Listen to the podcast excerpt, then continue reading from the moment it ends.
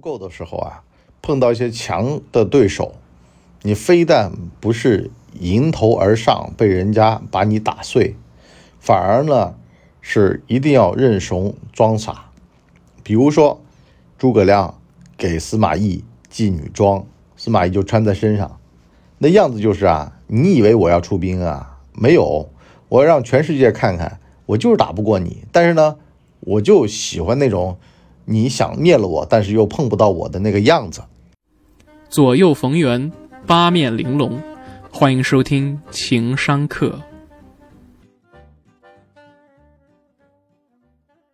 大家好，欢迎收听情商课，我是文博。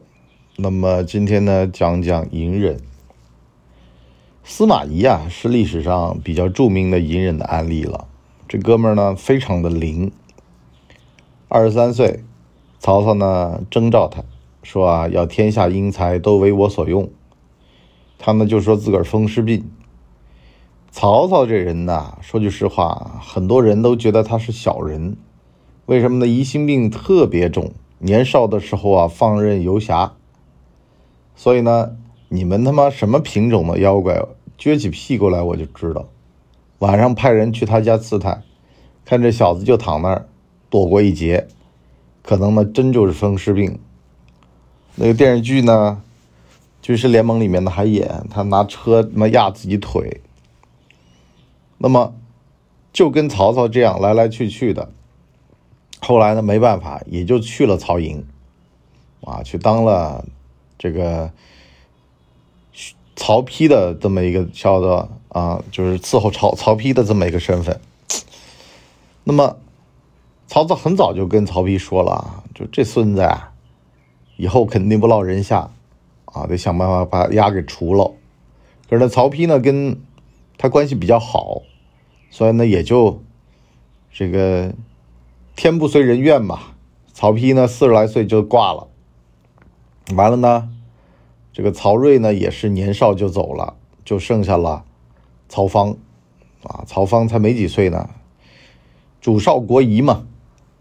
所以呢，大家都看到了一个人叫曹爽，曹爽就成为了曹氏宗亲当中的呀最大的一个人啊。但是呢，曹爽这个人呢，没什么政治谋略，就是啊，老是欺负司马懿，那么就给大家造成一个感觉：司马懿呢是老实人，曹爽才是坏人。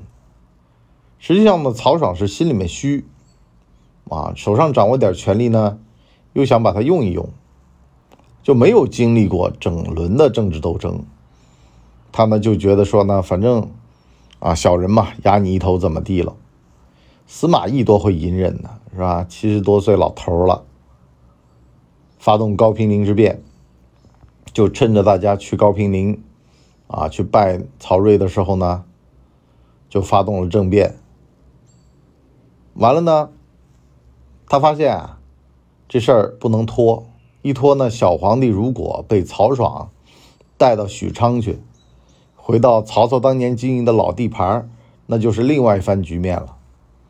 所以呢，他就指着洛水发誓，说啊，我保你曹爽做还是做福家翁啊，现在只是你把皇帝带回来，啊，你把官辞了就行了。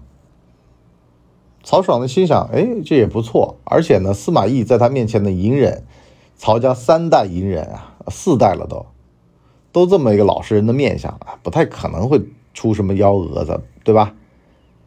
哪知道呢？后来呢，就死在了司马懿手上。曹氏天下呢，也断在了司马家手上。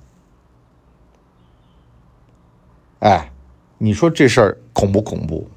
中间呢，其实还有啊，包括像诸葛亮逼得他要派兵打仗，可是呢，他就不出来做缩头乌龟。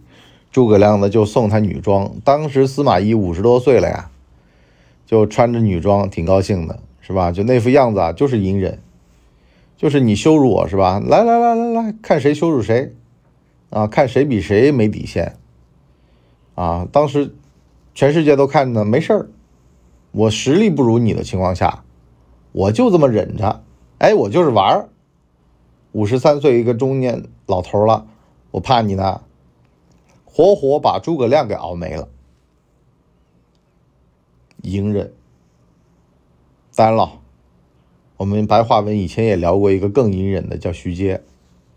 徐阶的恩师呢叫夏言，被严嵩呢就害死了。完了呢，他就向严嵩啊俯首称臣。俯首称臣呢，就被列为了次辅。那么有样学样，你会啥呀？你会结党，我也会；你会写青词给皇上的，我也会。就跟着他慢慢在屁股后头学，以待时日，也把他的优势呢转化成自己的优势，从而呢两人相比是没优势的，就是可替代性就强了。完了呢，收钱受贿都来啊，谁怕谁呀？你结官员，我也结官员。完了呢，终于啊，那个严嵩要倒霉了，徐阶呢还是。不便作声，啊，因为呢，他发现机会还没到。完了呢，这个时候呢，就看到腥风血雨了。徐阶呢都不为所动。终于啊，政治风向开始渐渐的明朗。人呐，小人得罪人多了呀，终会被大家这个同仇敌忾。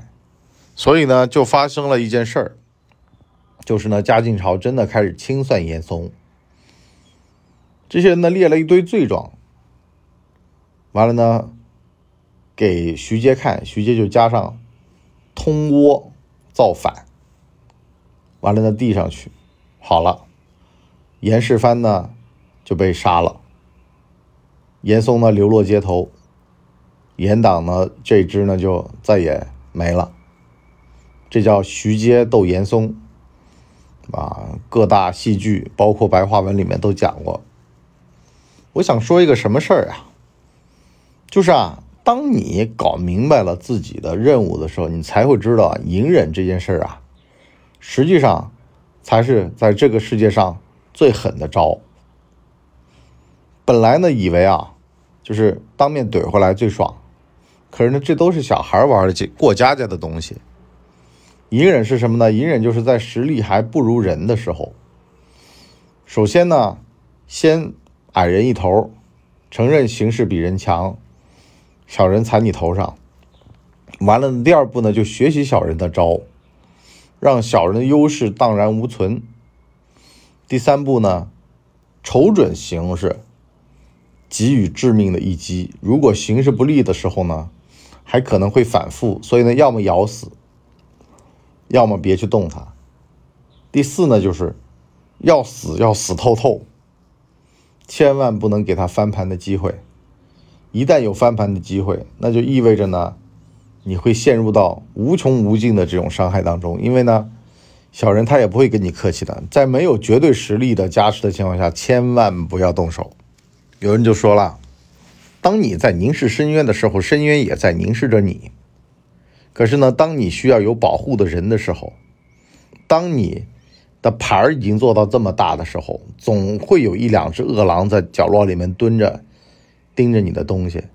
那这个时候，更应该做的是，高高兴兴的把拌了毒药的肉，恭恭敬敬的放在狼面前。完了呢，静静的在角落里面等待毒的发作。让狼以为你呢是怂了，可是就趁着他这样一个错误认知，要了他的命。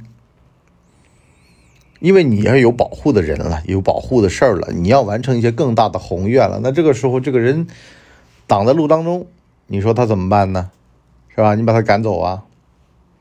所以呢，有好几种玩法，有一种呢就是曹操。曹操呢，其实就是这么一个。有战略格局的人，所以呢，他不吝于去杀这些人。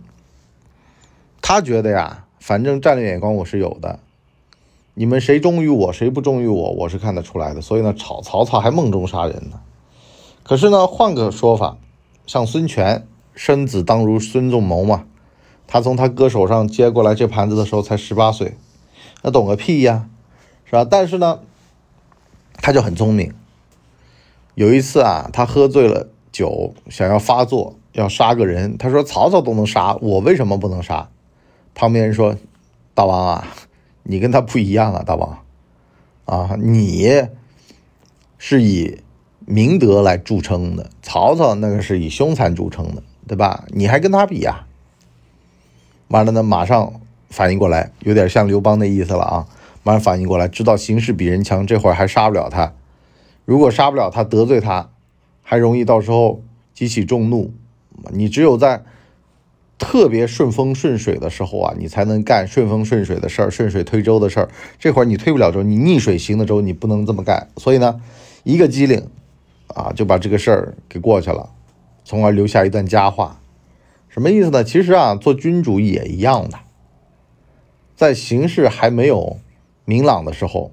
千万不要乱急着下注，很容易呢把自个儿给折进去了。好了，我们今天这集情商课隐忍上半集就先聊到这儿。我们情商课这个下半集呢，想跟大家聊一聊啊，就是你过不去怎么办？心里面过不去哦，屈居小人下面，跟小人学东西，完了呢还要瞅准机会啊。给予迎头痛击，一击即中。你这四个，哪个我做得到呢？首先啊，我想，我想先开个头。如果呀，这个事儿对你很重要，万无一失，只有一次成功的机会，那你赌不赌？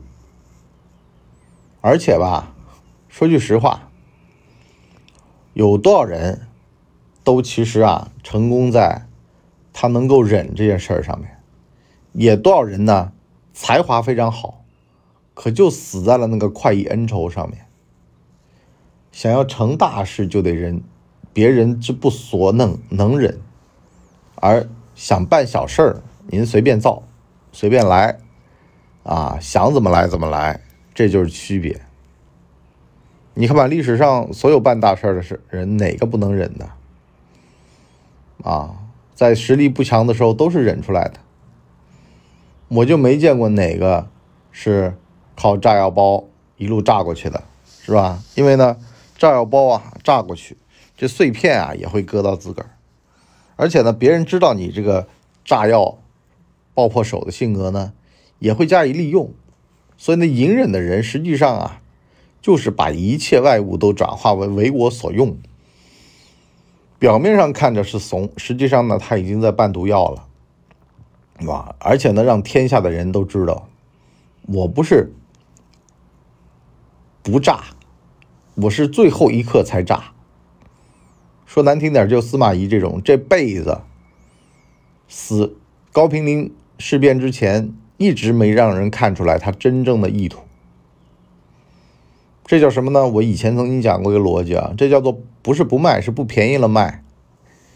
真人不露相，露相不真人。露相的那一刻，也就宝剑出剑鞘的那一刻，你看到我的宝剑，那也就意味着你死定了。好吧，我们今天这集就先聊到这儿。下半集呢，跟大家聊聊亮剑策略。好了，今天就先到这里，我们情商课下半集再见。拜拜。哦，对了，我们最近呢推出了老文的装傻逻辑。